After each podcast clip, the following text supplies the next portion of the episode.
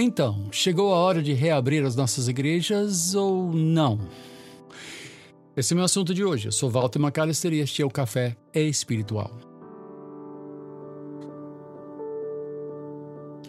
Nós estamos há 10 semanas sem poder realizar cultos públicos, pelo menos na minha cidade e em boa parte do país temos sentido não somente uma, um, uma agonia com este afastamento uns dos outros, porque afinal de contas nós fomos feitos para viver em comunhão.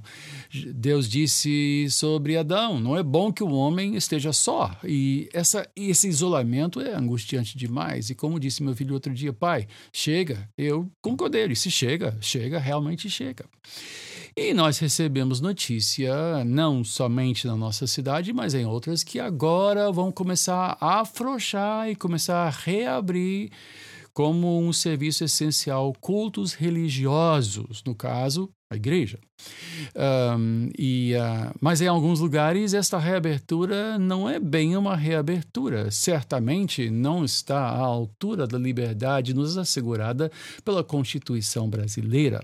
A Constituição nos garante liberdade de culto, mas o que nós estamos vendo hoje não é bem isto. O que nós estamos vendo são parâmetros de uma restrição extremada uh, e mais, fazendo com que as igrejas se cadastrem em algumas cidades e que as igrejas assinem um termo de responsabilidade caso alguém venha a ser contaminado, seja pelo culto ou não pelo culto. Ou seja, e mais, e se as igrejas, que serão fiscalizadas duramente, eu te garanto, não eh, andarem dentro das regras absolutamente rigorosas e de, a, a, a, a contento dos, dos fiscais, poderá ser não somente multado, mas lacrado e perder então, por concordância própria, por sua própria anuência, uh, o direito de realizar cultos públicos. Isto, para mim, não soa como abertura, mas sobre, soa como um cabresto que estão tentando colocar sobre a igreja para durar muito além do período em questão do período de preocupação com este contágio que assola não só o nosso país, mas o mundo todo. Uh, nós, nós temos sido uh, obedientes aos nossos uh, governantes e nós temos fechado os nossos cultos também numa preocupação com o nosso povo, não queremos que nosso culto seja motivo uh, de contágio, ou seja, um meio pelo qual pessoas podem se contagiar. Então, nós temos observado esta, esse distanciamento grandemente discutido e muito controvertido, uh, muito uh, polêmico. Né? Há grandes autoridades que contestam completamente, uh, radicalmente, Uh, o benefício suposto deste isolamento. Né? Osmar Terra, deputado federal e uma vez uh, ministro da Saúde, diz que estatisticamente isso não tem tido nenhum efeito benéfico sobre a população. Outros querem estender isto quase que a perder de vista, certamente além das eleições próximas, e uh, o que nós vemos é a ciência ou a pseudociência se aliando à política e servindo a interesses das mais variadas, e certamente nós temos ficado chocados ao ver vídeos de pessoas sendo lançadas ao chão e algemadas, uma coisa que o próprio Supremo proibiu proibiu que pessoas fossem algemadas e, no entanto, ninguém parece falar nada contra esses prefeitos e governadores que estão tratando. Eu vi uma senhora cuja perna foi. Eu vi o homem chutar a perna, quebrar a perna da senhora, jogá-la no chão e algemá-la. Meu Deus do céu, onde está a Constituição brasileira que permite que nós uh, transitemos uh, de lá para cá livremente nesse país? Meu Deus do céu, o que, que está acontecendo? É chocante, mas nós temos nos aquietado, nós não temos protestado, nós temos orado muito e nós temos procurado cuidar do nosso povo. Mas eu soube recentemente que há pastores pressionando governadores porque eles têm que bater meta. Esse, esse é o termo que usam. Nas suas igrejas têm que bater meta e a arrecadação caiu vertiginosamente. Meus irmãos, a meta de um pastor não é as suas entradas. Essa não é a meta de um homem de Deus. A meta de um homem de Deus é discipular pessoas para se tornarem cada vez mais como Cristo e promover a união entre, os irmãos e a sã doutrina, é, promover maturidade cristã. Meta não é entrada. Entrada é uma necessidade para que a igreja funcione, para que aqueles que se dedicam possam viver em função disso. Há muitos pastores bivocacionados, ou seja, têm sua profissão e também são pastores, mas há muitos pastores que vivem literalmente do seu salário, em, na grande maioria das vezes, minguado. Há uma imagem falsa sobre pastores que vivem nababescamente. Não. A grande maioria vive realmente dependendo daqueles salários, indo daquela quinzena, daquele salário no fim do mês, para poder colocar a comida na mesa. Esta que é a realidade brasileira em 99% das das casas, dos lares pastorais do Brasil. Muitos, inclusive, têm uma atividade secular porque simplesmente sua igreja é pequena demais e não pode sustentar um pastor tempo integral. Outros têm a felicidade de poder contar com um pastor tempo integral.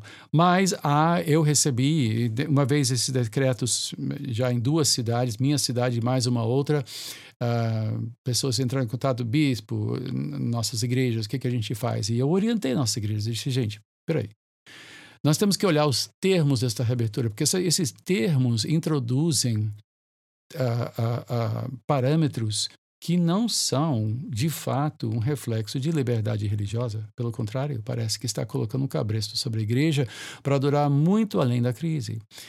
Então, minha recomendação aos nossos tem sido não voltar a realizar cultos públicos. Nós estamos ministrando, nós estamos prestando assistência, nós estamos aconselhando pelo telefone, estamos fazendo cultos lives, uh, uh, nós estamos, enfim, velando pelo nosso povo e todos os nossos pastores estão trabalhando em dobro para fazer isso, porque por esses meios que muitos de nós não temos o hábito de usar, né? internet, essas coisas, alguns são mais idosos, não têm hábito de usar isso. Uh, mas nós estamos nos desdobrando para tentar servir o nosso povo. Mas meia, meia liberdade não é liberdade. Meia liberdade não é liberdade. E nesse momento isso pode parecer uma, um manifesto político. Não é, não é bem isso. Nós temos que velar pela igreja e dentro do nosso país, que ainda não há uma repressão clara contra a igreja constitucional, como há em outros países. Paquistão, é, a igreja é marginal. Na China, a igreja é perseguida.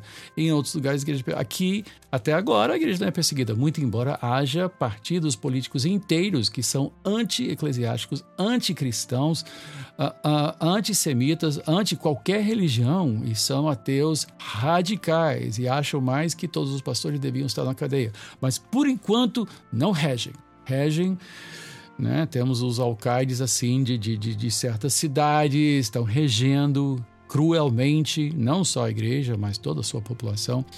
E nós fazemos votos com, para que isto acabe logo e a gente volte a uma sanidade, porque está sendo praticada uma insanidade, uma crueldade e está estamos assistindo líderes e governadores rasgarem a Constituição brasileira. Enquanto essa Constituição existe, eu prefiro esperar que a Constituição valha alguma coisa nesse país. Então, nós vamos esperar. E para você, meu colega, pastor de outras igrejas, Uh, estou compartilhando isso. Quem sabe você vai levar isso em conta ao decidir se você vai assinar os termos que eles querem que você assine ou vai esperar e continuar a ministrar dentro dos parâmetros que nós atualmente estamos obedecendo. Por, no, por, por hora, nós vamos esperar, porque não chegou a hora de reabrir as igrejas pelo, pelo, que, pelo que nós estamos vendo, não. Está havendo sim uma certa armadilha sendo armada para as igrejas e nós não vamos cair nela.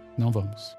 Bom, uh, volto a oferecer meu e-mail, o e-mail desse, desse programa, que é podcast.caféespiritual, uma palavra só, sem acento no primeiro E, arroba gmail.com, ou você pode entrar na minha página no Facebook, Walter, com W, Robert McAllister Jr. Uh, eu volto uh, sempre quando eu posso, tento fazer isso duas vezes por semana e até poder falar novamente. Desejo a todos que Deus os abençoe rica e abundantemente.